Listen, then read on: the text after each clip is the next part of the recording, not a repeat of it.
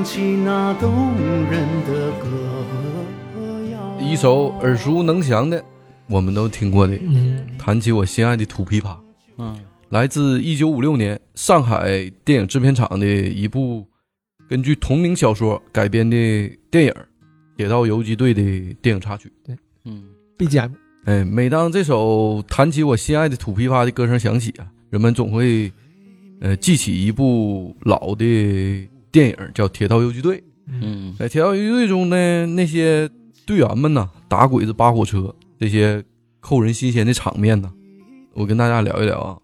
呃，在今天我们看来是完全不可想象的啊。是为啥呢？第一呢，日军的攻势啊，在当时在华北啊，可以说是非常的强横，战斗力呢那就不用说了，几十万国军呢触之即溃。可就是这一支啊，敌后根据地要装备没装备，要资源没资源的小规模抗日力量，是到底如何在敌后根据地啊掀起了大风大浪的呢？第二，火车在高速行驶的过程中啊，部队是如何对其进行阻击和拦截的呢？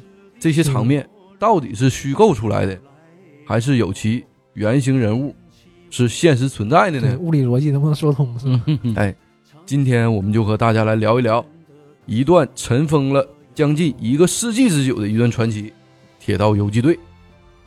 呃，在这里呢，还是和大家多聊两句啊。上次的《罪恶都市》啊，嗯、没跟大家聊案件，就是为了这个应和这个东北二王事件呢，和大家聊了聊新中国的禁枪大事件。对，听到大家反馈啊，有的说这个网友说还不错。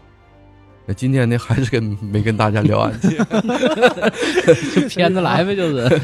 因为我之前在准备这个东北二王这期案件以后啊，看了一个电影啊，张涵予和范伟演的一部电影《铁道英雄》。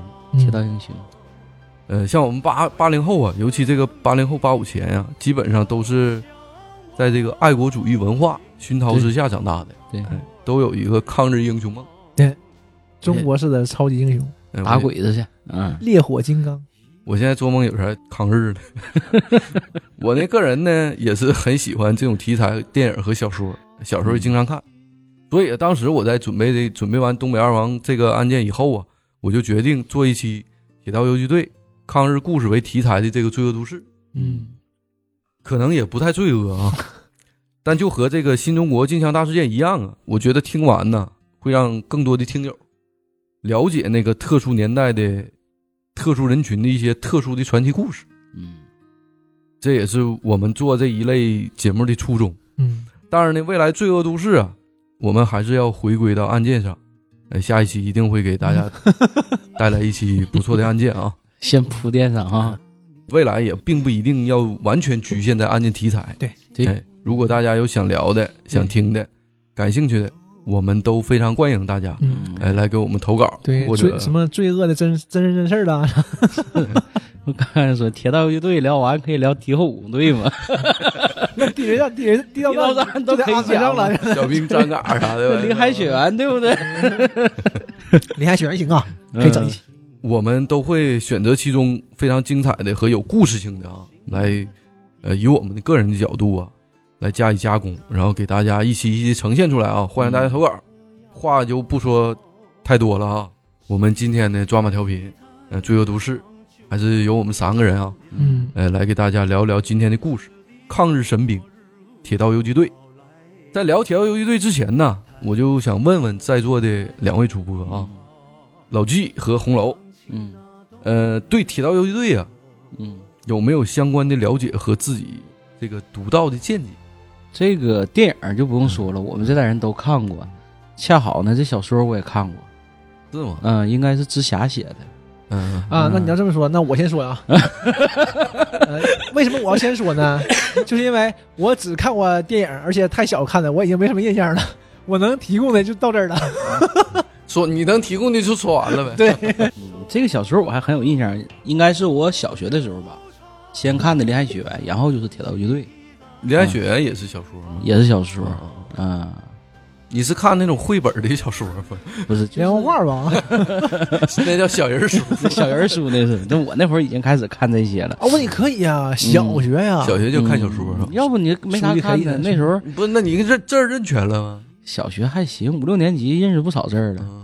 嗯，嗯，差不多。就那个时候看了好多这些这个爱国主义文学啊，你看刚才光荣之路是吗？就是什么什么呃青春之歌、苦菜花，你说这这一类看老了，确确实这是最早的这个我的这个关于文学性的这个为你进入国企打下了坚实的基础应该就是这些爱国文学吧？啊，也确实我惊了，我那个时候还还在看《七龙珠》啊，雷什么？那我七龙珠都是初中看的，我那小学是特别喜欢看那什么呢？所以我就对漫画特别不感兴趣。我说这么大人了，不看文字，看漫画干嘛？漫画也是文字嘛，也是嗯需要头脑去想的？是那阵儿我就是看完这些东西吧，完了我家邻居看啥呢？就是看什么哆啦 A 梦了、嗯灌灌篮高手这一类。嗯我怎么看小人儿书呢？很好奇。我说借我两本看看。后来也看少看了点漫画，嗯但我确实漫画看的少。还是觉得小说有意思。啊，对，那个时候还是比较喜欢这个。一个是啥呢？本身故事吧，是我们在这个影视作品中就已经知道的。嗯，通过小说呢，可能又把这些故事更真实的，或者是更全面的又了解一下。但确实这个小说看了太久了，嗯，所以里边大概的这个剧情还依稀有点印象。你看这几个主要人物，什么刘红了、政委李正吧，应该是没记错的。然后还有那个比较圆滑的叫王强，就铁铁铁道英雄里那个范伟那个角，嗯啊，还有主要的女性角色，那个方林嫂是方林嫂啊，不是祥林嫂，是方林嫂。对，这俩总是记混，是方林嫂。然后还有那个底下叫什么鲁什么来的，我有点忘了，反正反正不是叫鲁达，叫鲁什么来的不，是个女性角色吗？就是好能想到好多人名啊，再再多就真有点那啥了。一会儿随着正经的慢慢讲，赶着回忆吧。这也是让我回顾了一下青春啊。你说这是 你可别逗了，你小学前还没青春期，第二次还没发育呢。有些我准备完，我都不知道有这个。但我们聊这个，首先每期《罪恶都市》啊，都也没什么准备啊，几个主播都是完全不知道的。，对，所以大家说好说坏，大家别挑我们啊，完全是一个自由聊天的播客节目。首先呢，就跟大家聊聊正题啊，铁道游击队的建立。铁道游击队啊，成立于一九四零年一月二十五号，最早呢是由八路军苏鲁支队建立。成立之初呢，被称作鲁南军区铁道大队，成员呢主要是枣庄地区的矿工和铁路工人。枣庄人在山东这个地方，我去过啊，特别特别穷，中国十大贫困县，但是枣庄在巨穷。影视剧里还是非常有名的，是抗日神剧挺多都是枣庄的哈。什么李庄、枣庄、哎，马家河子，因为我那个我母亲老家就在枣庄特别近的地方，嗯山东运城。多聊两句啊，因为枣庄是山东省啊经济总量最低的这个地级市。枣庄经济啊，最早啊，枣庄号称煤城，是一个彻彻底底的这个资源型城市。嗯嗯但和大部分资源型城市一样啊，当这个城市资源一点点被开采之后啊，越来越少的时候，这个城市啊就会慢慢的变得很萧条。嗯，嗯，就像这个我们这边的东北的很多城市啊，嗯什么鹤岗，鹤岗啊、嗯大庆啊。嗯话说回来呀，一九三七年，日本发动了卢沟桥事变，嗯嗯，全面抗战开始。中国呀，二十九军与日军进行了长期的抗战。日军在占领华北以后啊，一路南下，占领了中国东南的大部分土地，同时啊，也基本控制了中国的海岸线。一九三八年以后啊，日军呢也无力发动大规模的战役，双方进入胶着状态。嗯，也就是这个时候啊，一九三八年，日军在当地啊烧杀抢掠，呃，无恶不作，百姓呢也是深受其害。尽管我军力量比较微薄呀，八路军呢也不愿坐以待毙啊，于是，在一九四零年成立了铁道游击队。与此同时啊，八路军苏鲁支队也正式承认了这支队伍，嗯任命洪振海，就是刚才老纪说的这个嗯电影原型啊，嗯，呃，为铁道大队长，王志胜为副队长。这是真事儿啊哎，真事儿。啊，真有这么一支部队，这个小说完全是根据真事改编的，哇哎，真有这支部队啊。经过一段时间的发展壮大呀，铁道游击队人数啊已经增长到三百多人。作为领袖的这个洪振海决定啊，将队伍由枣庄转移到临城地区。提到铁道游击队啊，就一定要聊到其中的两个人啊，就是铁道游击队的创始人洪振海和他的继承者刘金山。电视剧《铁道游击队》的主人公啊，刘洪，嗯嗯哎，是铁道游击队的队长，也是小说里的人物啊。嗯曾经是抗日历史中的鲜活的革命战士。影视剧中呢，所塑造的这个英雄啊，是专属于两个人的荣誉：铁道游击队的创始人洪振海和游击队的发扬者刘金山。嗯，他把这个小说里啊，把这两个人撮合到一起了。起了哎，对，嗯影片呢，从两个队长中各取了一个字儿，这才有了这个影视剧中我们所看到的呃刘洪。啊，哎，提到铁道游击队啊，人们这个脑海里第一个浮现的词啊，就是《神鬼出没》。在队长洪振海和刘金山带领下呀，铁道游击队战士啊，以山水为依托，在铁道线附近痛击日军。但很少很少有人了解呀，铁道游击队的创立和发展是如何的惊心动魄。哎，接下来我们就跟大家彻底聊一聊啊。一九三九年，在日军呐残酷的扫荡和分割蚕食的战术下呀，我党鲁南根据地被严重的压缩，交通线呢也被敌人彻底的切断了。在此关键的时刻呀，洪振海接受组织上的任命，潜入枣庄，建立了抗日情报站。因为他本人呢，从前呢也有过这个被剥削和侵略的这种经历。洪振海呢，从小便是坚定的革命者，跟跟老纪一样啊。对，从小就受到这种红色教育，对，加入革命队伍以来呀，洪振海表现优异，颇受组织的重视和信任。此番呢，前往枣庄，在敌军腹地展开斗争，艰难险阻啊，也是可想而知啊。然而，洪振海呀和战士们斗志昂扬，创造了一次又一次的胜利。一九三九年，日军在枣庄建立了正太洋行。正太洋行啊，表面上进行商贸活动，嗯实际上呢，却是日军日军地下情报网的交通联络站。嗯嗯这个地方啊，在新版的《铁道英雄》里面，嗯，刚开场没多一会儿，就有相关情节的呈现。哎，你说他们日军已经占领那个位置了，为什么还这些情报组、情报机构还要做成这样的呢？做成这种隐蔽的呢？还是敌后，还是可能还也有战乱吧？他应该是线上和线下两条两条道啊。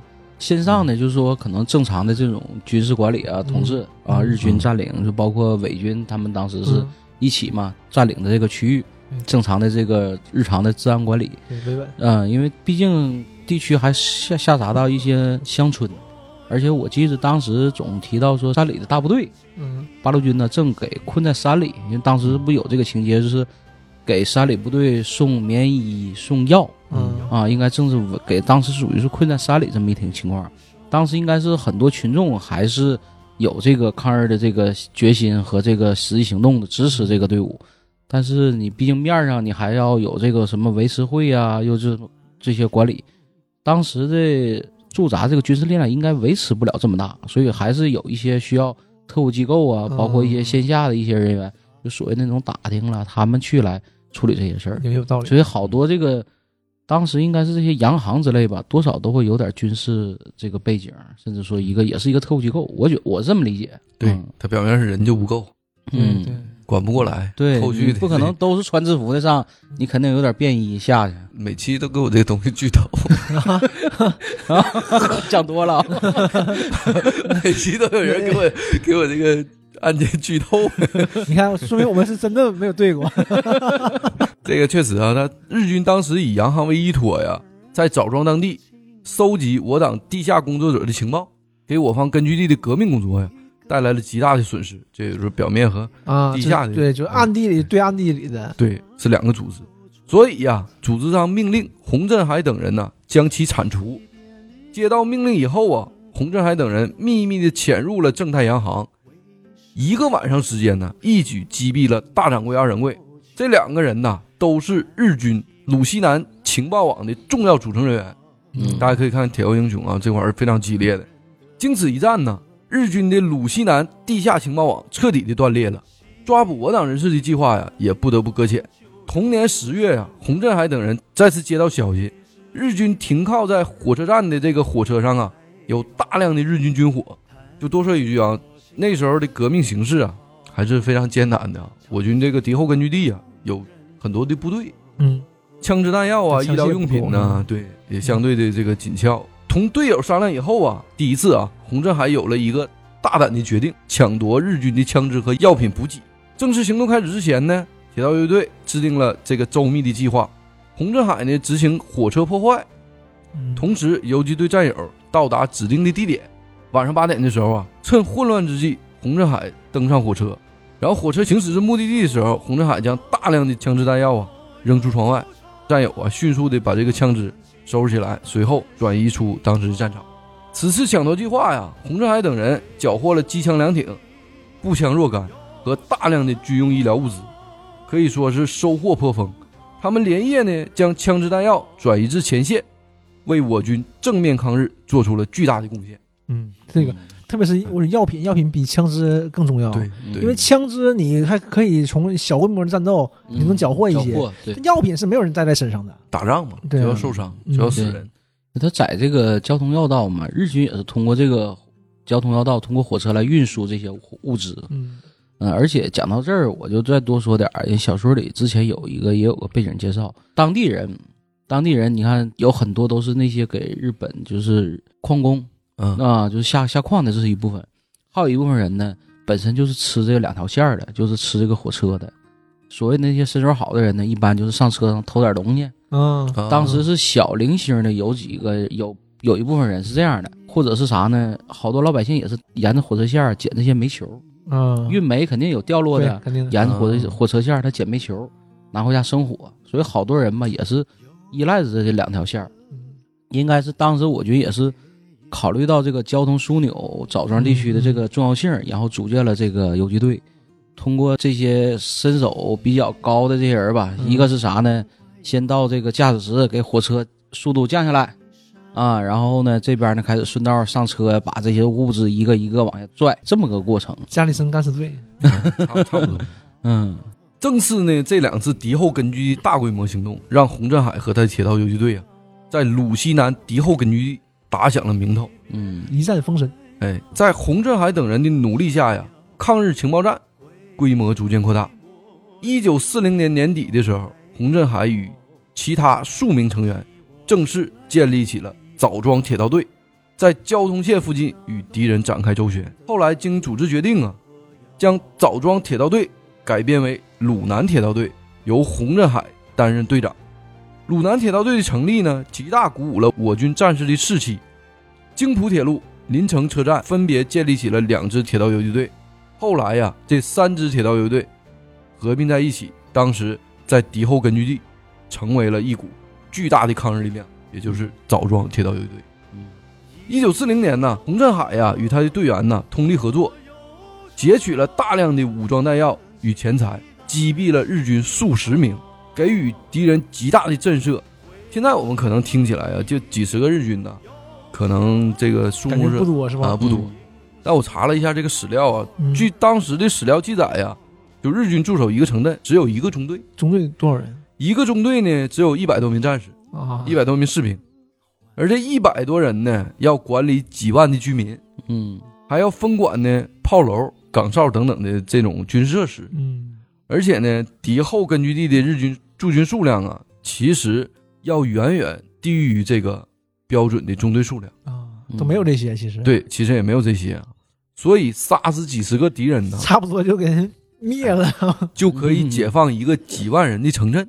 嗯所以说呀，对于我党敌后武装力量来说，这种战果呀，可以说是非常值得骄傲的。对，嗯自此啊，洪振海等人率领的铁道游击队名震一时，令日军呢闻风丧胆。从一九四零年开始呢，铁道游击队的势力啊也是逐渐的发展壮大。日军对此呢也颇为忌惮，他们重金悬赏洪振海等战士的人头，嗯最多的时候呢达到十万大洋。我去，要那老了钱了。哎，洪振海的人头啊，最多时候值这个十万大洋，想方设法对他们进行围剿。然而当地的百姓啊，对洪振海呢却是十分的崇敬，也不愿意为金钱出卖革命英雄。日军呢也颇为无奈，只能转变政策，转而从内部对铁道游击队进行破坏。日本人呢花费了大量的金钱收买当地的汉奸，命令他们在当地呀、搜寻铁道游击队的消息。一九四一年呢，日军派遣士兵包围了铁道游击队大本营，呃，对洪振海等人呢发起了猛烈的进攻。混乱之中呢，洪振海本人被流弹击中，啊，哎，倒在血泊之中，牺牲了。这位立下赫赫战功的铁道游击队队长啊，为了革命的胜利，哎，壮烈牺牲了。嗯，呃，为了防止洪振海的尸体呀、被敌人发现，村民们秘密将队长的尸体掩埋于村子北部的水沟中。待革命胜利以后啊，人们将洪振海的遗体迁到滕州大北塘村的洪振海的老家。啊，这位铁道游击队的奠基人呐，这个革命烈士洪振海，我们就和大家聊这么多了。嗯接下来呢，我们就聊一聊铁道游击队的另一位主角刘金山。洪振海壮烈牺牲以后啊，军中不可一日无帅呀、战士们当务之急便是选出下一任铁道游击队，便是选出下一任铁道游击队的队长。是不是有点绕的？我听半天了都。不是，问题是铁道游击队的队队长，这个像像那个汉奸说的是吗？电影是汉奸都这么聊天啊。经过讨论，同志们达成一致啊，推选刘金山为新一任队长。聊聊刘金山这个人啊，嗯一九四零年呢，刘金山看遍华夏大地生灵涂炭，民不聊生。他可能也看了不少小说。本人呢，从小看小说，小学就开始看。这个嗯我们还是怀着崇敬一点的心情聊这对对期。对对对，哎，他本人呢也是热血汉子啊，山东热血汉子。嗯于是第一时间呢投身了革命。刘金山起初加入地方抗日队伍啊，在某次与敌人的遭遇战以后啊，不慎呢与大部队走失了，嗯，却意外的呢遇到了游击队成员。那时呢，铁道游击队啊 太难念了。早已声名远扬，于是啊，刘金山啊也义无反顾的加入，嗯成为其中一份子。他本人呢头脑比较灵活，嗯总是能够呢出奇制胜。嗯，当时啊，他在铁道游击队里啊是呃军师，参谋长，哎军师有点这个云龙兄的意思。啊，嗯不久后呢，他得到了第一任队长洪振海的赏识，被迅速的从一个普通的队员提到分队的队长。嗯接下来呢，我们就来聊一聊刘金山分队长打响的第一枪。为了获取日军的情报啊，刘金山本人呢只身乔装打扮，深入敌营，数次呢抓捕了数名的特务，一次抓一个人，抓了好几个。这是真厉害呀，与此同时呢，他在这个潜入的过程中呢，了解到了日军高级将领的具体行踪。嗯在制定了详细周密的计划以后啊，刘金山率领了他这个分队的队员，嗯，秘密潜入日军将领的办公室，将其一举击毙。这太夸张了，斩首行动，你看没？这就是斩首行动。这就是精英特种部队嘛，嗯是吧每个部队里会有一小撮这样人，对嗯这太夸张了。他呢，就是新版的这个《铁道英雄》里边那个张涵予也是那个角色，他两个角色设成一个人嘛。嗯张涵予率领哥几个进去一个小别墅里边，嗯嗯把这个当时的日军的高级将领全干死。呃，在击毙这位高级将领以后啊，日军在当地建立的特务网基本上彻底瘫痪了。如此啊，铁道游击队啊也得到了重要的喘息的机会。从此，刘金山一战成名。同时啊，他本人也是斗争经验极其丰富，战士们呢和组织上呢都坚信他一定能够率领游击队啊、创下新的辉煌。一九四二年五月呀、刘金山被正式任命为游击队的队长。这这俩这个不错了，挺好，挺好。一起这这还行，顺多了。说的话，他就那啥。在此后的半年时间里呀、在刘金山的带领下，多次袭击日军，夺取了大量的武器装备、军需物资。在铁道游击队的帮助下，不是你念挺好的，其实啊，啊但你不乐，其实是不。好，就不是不好，就觉得很搞笑。对对念多了，铁道游击队吃不到不动不动人。舌头不利不顺哪儿？在游击队的帮助下呀，一线战场的战士们从此再没有了后顾之忧。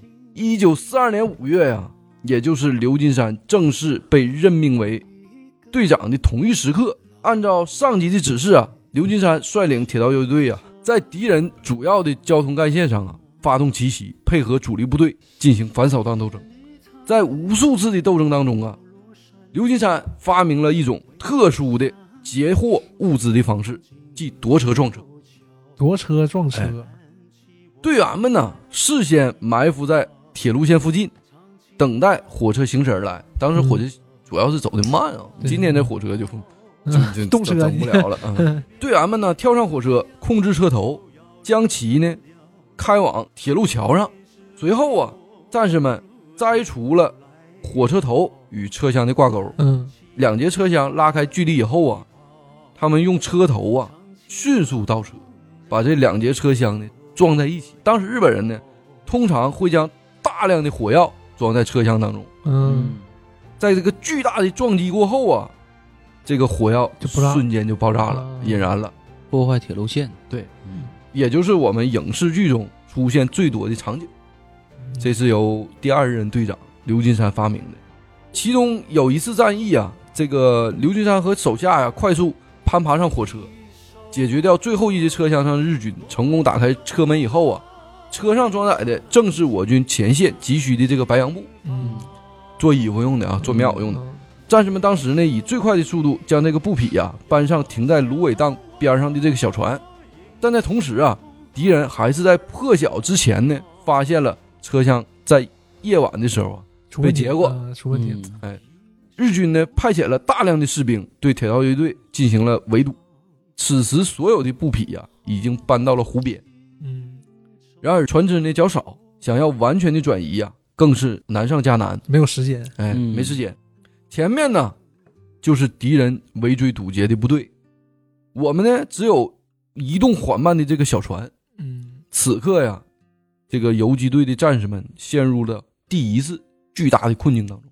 就在此关键的时刻呀，传奇的就是啊，在此关键的时刻呀，这个微山湖上面呢，突然升腾起了巨大的水汽。嗯，啊起雾了，哎，能见度呢迅速的变低，日本人呢根本不清楚微山湖当地的地理状况，不敢轻易的上前。战士们抓住这次机会啊，将所有的布匹搬上船只，随后顺利的离开。嗯，天时地利，哎，甩开日本人以后啊，刘金山与组织上联系，将截获的布匹送到了前线。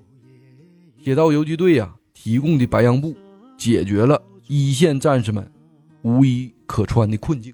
嗯组织上呢，对刘金山等铁道游击队这次行动啊进行了嘉奖，战士们呢再次获得了极大的鼓舞。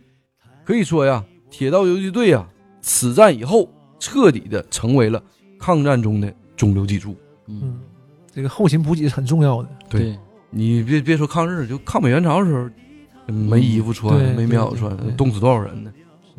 上文我们提到啊，京浦铁路等重要交通线是游击队队员打击敌人、截获敌人物资的主要活动范围。嗯与此同时啊，游击队还承担着另外一个重要的任务，就是护送我党重要人士前往根据地的任务。啊，我以为是截获情报呢，那怎么会怎么会来腹地？还有就是民间人士呗，重要的民不间人士啊，这里头老郑先讲，然后我补充，这个我一直刚才想说的事儿。一九四一年十月呀、毛主席致电刘少奇同志，嗯。中共中央呢决定，请你来一次延安，谅已收到电报，并希望你能参加中共七大。嗯。一九四二年呢，刘少奇同志率领九十多名干部，踏上了前往延安的路程。在前往延安的途中啊，刘少奇遵循毛主席的命令，前往山东抗日根据地，协助当地党组织解决革命斗争中的困难。嗯七月下旬呢，刘少奇同志圆满地完成了任务，再次启程。同时，自1942年以来，日军频繁发动对山东革命根据地的进攻，封锁了由华中前往陕北的各个交通线。啊，我有点理解了，他把这个路线给封上了，对嗯就1942年的扫荡嘛。正如山东纵队政委呀李玉同志所说呀，当时从山东滨海去鲁西的路程几百里地呀，经过敌人层层封锁线，特别是京浦铁路，大家都为少奇同志的安全呢担心。嗯为了确保刘少奇同志的安全，组织上呢制定了两个方案，其中第一个呢是派遣主力部队护送八路军当时的主力部队，嗯另一个呢则是由当地的铁道游击队乔装打扮，嗯陪同领导前往延安。主力部队呀、战斗力强悍，游击队队员呢并未受过专业的训练，大多数人呢当时是劝告呃少奇同志选择第一条方案的，嗯但他本人呢却毫不犹豫的选择了游击队员护送。嗯接到上级下达的护送党内重要人士的通知，战士们呢也是忐忑不已。四周啊全部为敌占区，想要安然无恙的走出敌占区啊，微山湖便成为了唯一的途径。嗯队长刘金山呢，副大队长王志胜等人奉命带领游击队员呢，来到了小北庄。直到第二天呢，他们才知道自己即将护送的是刘少奇同志。是这种级别的领导？见到传说中的刘少奇呀、战士们也是激动不已。少奇同志呢，一边同这个战士们握手，一边这个招呼刘金山等人坐下，同他们亲切的交谈。游击队的威名远扬啊，他本人也是有所耳闻的，嗯。也专门表示了对战士们的欣赏，嗯。同时呢，也指出战士们缺点。呃，地方群众基础不足，群众呢是我们开展游击活动的基础，基础打不好，就立不住脚，立不住脚又怎么谈得上狠狠的打击敌人呢？同时啊，刘少奇的话给刘金山等人呢深刻的启示，战士们呢也是感激不已。这是小说中的原话啊。嗯 原地休整以后啊，战士们便护送着刘少奇同志来到京浦铁路附近。一行人距离铁路啊三四百米的时候，敌人的探照灯突然打过来，嗯战士们呢紧急的掩蔽。敌人的巡逻车行动片刻以后啊，没有发现异常，随后呢向远处驶去啊。战士们抓住机会，带领刘少奇同志穿过铁路，前行了几公里。经过敌人防守最坚固的铁路线后，刘金山本人呢也是松了一口气。嗯嗯后来呢，战士们终于来到了这个微山湖边儿考虑到白天行军危险呢，刘金山向刘少奇同志请示，呃，决定到微山湖那船上等。嗯于是啊，刘金山和刘少奇、政委、杜继伟同乘一条船进入微山湖。这个大名鼎鼎的微山湖啊，在歌里也经常出现啊。就跟大家多聊两句。它是位于中国山东省济宁市微山县南部的一个断线湖，北与这个邵阳湖、独山湖和南阳湖首尾相连，嗯合称南四湖。这个四湖中呢，以微山湖面积最大，达到六百六十平方千米，水深呢三米左右。同时呢，著名的京杭大运河，也就是从这条河上经过。啊微山湖在当地呢，也有一支抗日力量，叫微山湖游击队。在它正式成立后啊，配合活跃在微山湖地区的兄弟部队、铁道游击队、运河支队、湖上区中队等抗日武装啊，坚持湖区斗争，同日伪军和顽固势力展开了英勇的顽强的斗争，参加了许多重要的战斗，发挥了巨大作用。与此同时呢，这支部队和我们今天的主角铁道游击队为开辟和巩固由延安至华东湖上的这个交通线，护送过许许多多干部，做出巨大贡献。兄弟部队嗯。这个话聊回来啊，就在铁道游击队啊护送少奇同志第三天晚上，正当众人呢准备离开的时候，风云突变，日军呢突然对微山湖发动了猛烈的进攻。此时啊，刘少奇同志只能暂时的等待，同游击队队员呢在船上度过了整整三天的时间。三天啊，嗯就在船上。同战士们在一起的时候啊，少奇同志呢还不时的叮嘱他们，一定要守住这条交通线，同时啊，不要过分的暴露自己。八月呀，敌情缓和以后，刘少奇在游击队队员的陪同下，前往晋冀鲁豫边区。一九四二年十二月，在游击队的护送下呀，刘少奇等人历经艰难，顺利的抵达了延安。哇，嗯这是半年呢。这整整过了半年时间。嗯走了半年，此后啊，在刘金山的带领下，游击队啊一直确保苏北前往延安的交通线保持畅通。嗯嗯他们先后护送了陈毅、朱瑞、肖华、陈光等领导干部，成功通过京浦铁路，顺利保住了革命的火种。嗯，真是护送了不少人呐！我去，这个小说里吧，到我看的时候确实有这个护送领导这个嗯穿越封锁线这个剧情，当时呢没具体写出就是是哪个领导，但是在后记里，一号首长啊，对，在后记里是提到，因为当时小说里就是用一号首长来代替啊。嗯，在后记里，呃，应该是护这次护送完之后，呃，来了一封信，就是刘少奇同志写给这个铁道游击队的一封信。然后呢，最后落款就是落的自己名儿。当时大家不知道这个一号首长究竟叫什么名儿，嗯，因为当时在那种条件下也不可能直接称呼这个，直接称呼名儿，就是一号而且没有首长带上。不能也不也不安全。对呀、就这就是说护送一号首长嘛，嗯这是过完事儿之后，然后呢给他写封信，这才知道啊护送的是谁。后来可能更多了，嗯嗯这个抗日战争胜利以后啊，游击队的使命啊也基本上已经完成了。嗯队长刘金山呢，纵使千般不舍呀，还是离开了自己战斗过的微山湖，嗯担任鲁南铁路局副局长。嗯一九四六年呢，国民党进攻山东解放区的时候啊，刘金山再次接受了组织任命，重组游击队，成立鲁南铁道大队，并担任大队长。在京浦铁路，刘金山曾日夜奋战的地区，他再一次率领手下呀，完成了阻击敌人的任务。嗯同年，一九四六年，铁道大队编制被彻底的撤销了，编入鲁南临枣铁路局，后又被编入中国人民解放军华东野战军第三纵队，嗯嗯也就是后来呢解放舟山群岛的解放军第二十二军。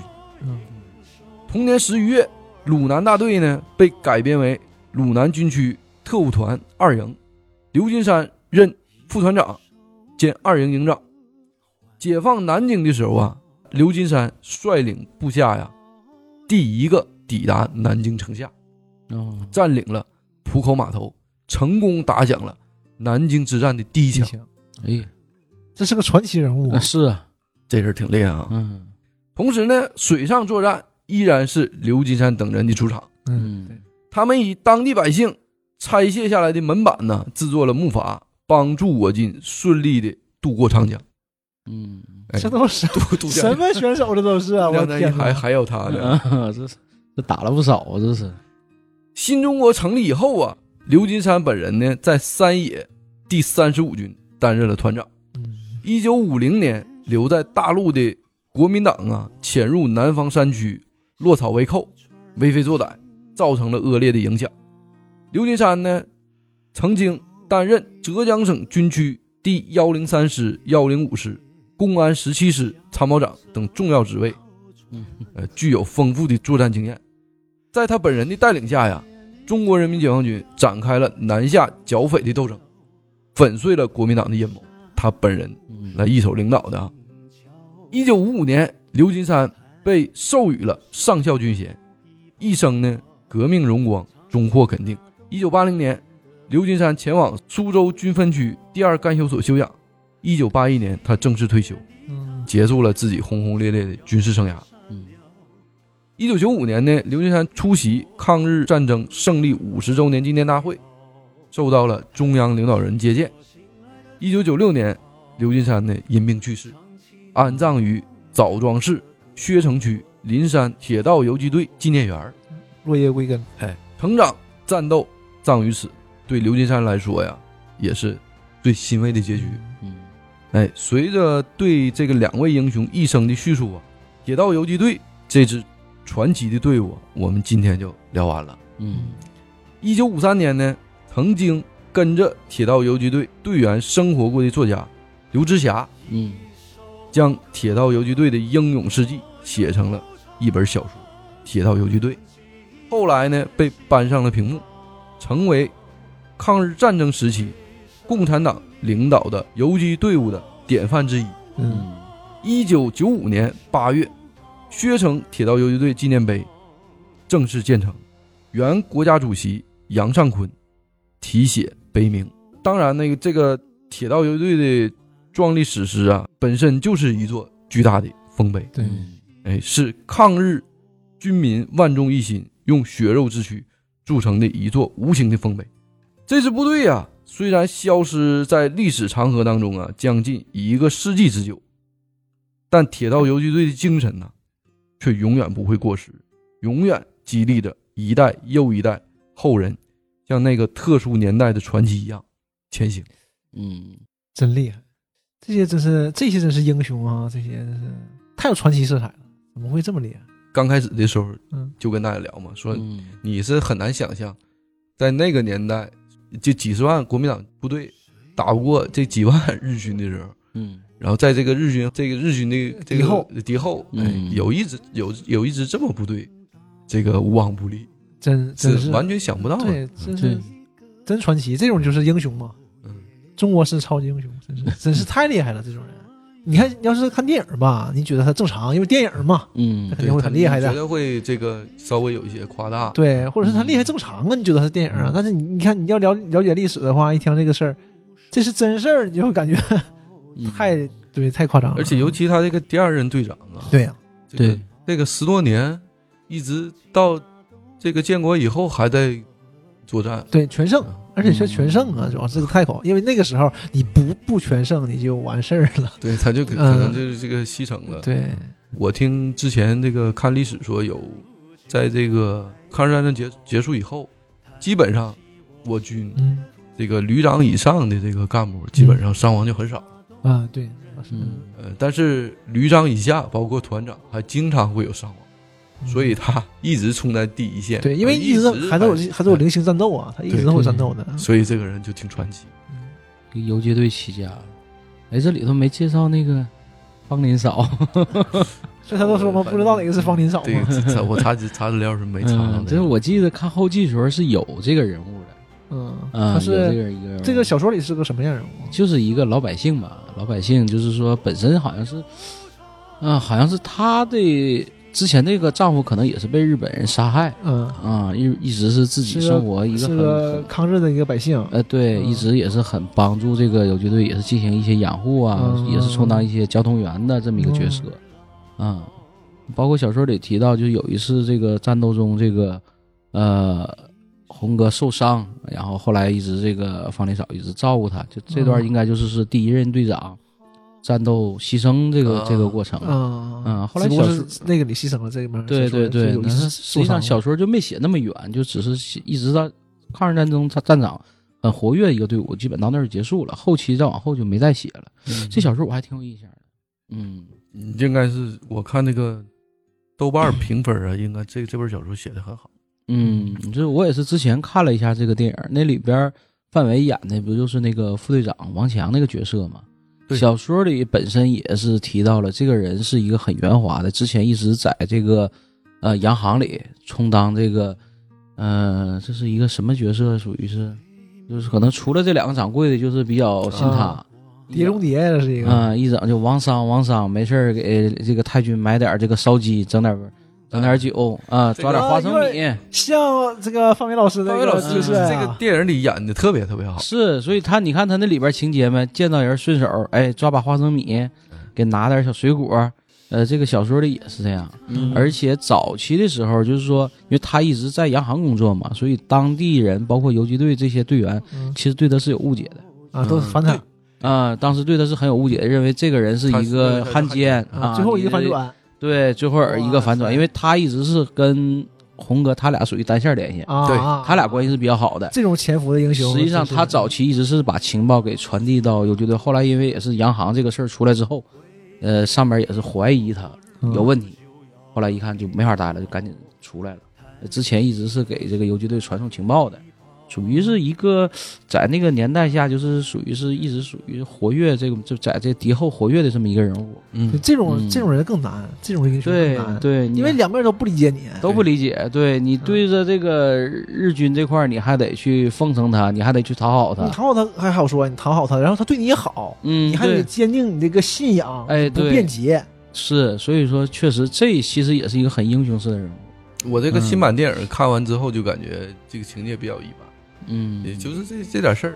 嗯，呃，这个韩宇演的也就是他那个那个风格，呃那个风格，嗯嗯嗯但是范伟老师就演的太好了，嗯对。看看就是完全 那我得看看，我得看看。对，尤其俩人在这个大门口交递情交交接情报这会儿啊救了啊，很多人，救了很多人，对，你想不到他怎么可以这么 这么牛逼，就嗯他是这种这种那什么，是，确实是在这个环境下，用他的这种，呃，这种智慧吧，确实帮助了很多人，包括里边也有一些就是独来独往的那种，就所谓的像飞侠那种，也有这些人，有些有些人是啥呢？我自己干，我呃不跟你抗人们，我对谁都不信任。哎，对我就嗯自己跑自己的。我记得那个电影里应该是张丰毅扮演的那个角色，嗯后来这个人呢也是在一次这个行动当中，呃，被打死了嗯啊，因为他一直是独来独往，他就属于这么个人。你看完之后你就感觉。嗯谁也没有他厉害，嗯因为那个日本人太厉害了，日本人就看谁一眼就知道他，知道是谁，哎，他他他这他是干嘛的？哎是好人坏人。嗯他就看看不懂嗯范伟然后，跟范伟贼好是吧？但后人这个也也看出来了，他他因为排除啊，没有别人了，你这个事儿嗯总有事儿是不对的呀。嗯这个电影我倒是不是特别推荐，啊。但是这个可以喜欢范伟老师可以看他，这个嗯非他里戏份很足。嗯对，他里边戏份很足，对，然后你今天听完这个正经的故事以后吧，你就再看这个电影，会有不一样感觉。之前我看的时候，因为它节奏很快的，嗯这几个事儿吧，突突突突突了突就全演完了。有的时候细节没交代太清楚，啊看不懂，嗯因为他可能觉得这个事儿大家都都知道。对嗯对，然后并不需要交代太多。其实你看的过程中，因为现代片儿拍的节奏快了以后，你就是感觉就是没看太明白，对抓不住细节了对，细节就少。可以可以推荐大家可以看一看。嗯推荐听友多看看小说吧，这些爱国主义文学还真不错啊。呃，啊 行行啊，要没有话说，咱们就结束吧。那说这个事儿我就比较尴尬，那结束吧，结束吧，主旋律你不不擅长，我不行，我好嘞，今好嘞天拜拜就就聊这儿吧。哎，拜拜拜。西边的太阳就要落山了，归时的末日就要来到。弹起我心爱的土琵琶，唱起那动人的歌谣。